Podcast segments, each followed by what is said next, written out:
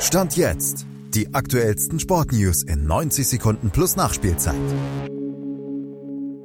Union ist raus, beendet aber immerhin die Niederlagenserie. Die Bayern bleiben auch im 38. Champions League Vorrundenspiel in Folge ungeschlagen und die Sommermärchenaffäre geht in eine neue Runde. Malte Asmus hat den Stand jetzt. Union Berlin hat erstmals seit dem 26. August in einem Pflichtspiel nicht verloren. Die 13. Pflichtspielpleite in Folge vermeiden können und den ersten Champions League Punkt der Vereinsgeschichte geholt.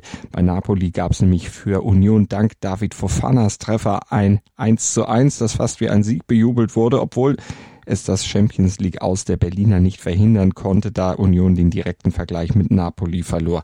Aber mit Blick auf das Bundesliga-Duell Sonntag gegen Leverkusen war es definitiv ein Stimmungsaufheller, der auch Trainer Urs Fischer wieder etwas ruhiger arbeiten lassen dürfte.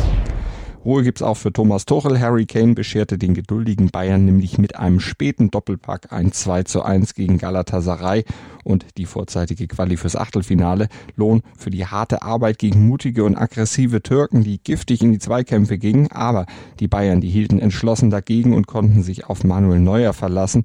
Josua Kimmich glänzte dann auch noch mit einer schönen Vorarbeit. Kleine Schönheitsfehler bei dem Spiel. Der unnötige Anschlusstreffer in der Nachspielzeit nach einem Müller-Fehler, der gedanklich wohl schon in der Kabine war und die Muskelverletzung von Jamal Musiala, der zur Pause raus musste.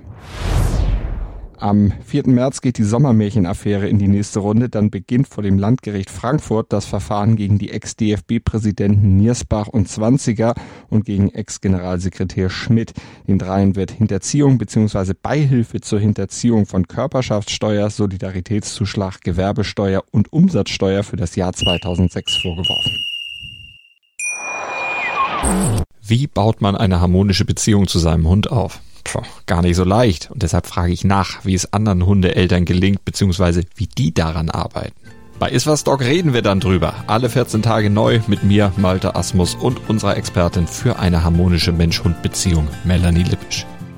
Iswas Dog mit Malte Asmus. Überall, wo es Podcasts gibt.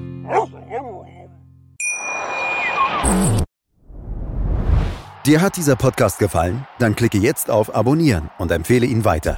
Bleib immer auf dem Laufenden und folge uns bei Twitter, Instagram und Facebook. Mehr Podcasts aus der weiten Welt des Sports findest du auf meinsportpodcast.de.